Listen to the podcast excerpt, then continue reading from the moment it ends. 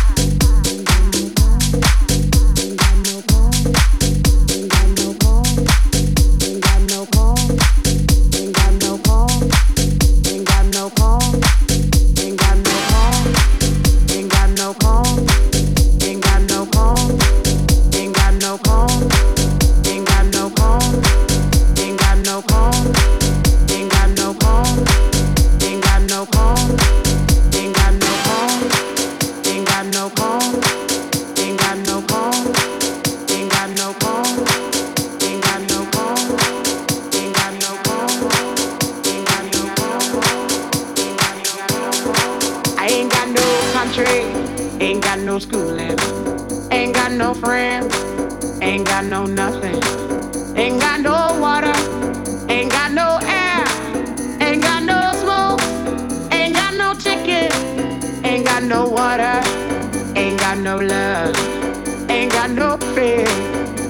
no God,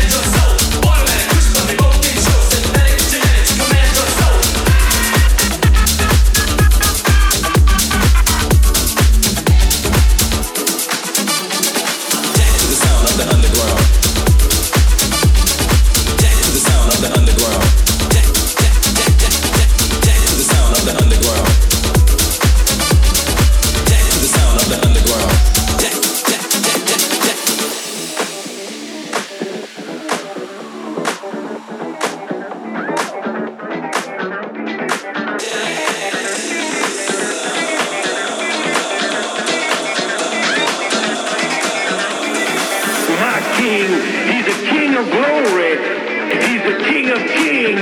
He's the King of righteousness. He's the King of the ages. He's the King of heaven. And he's the Lord of lords. That's my King.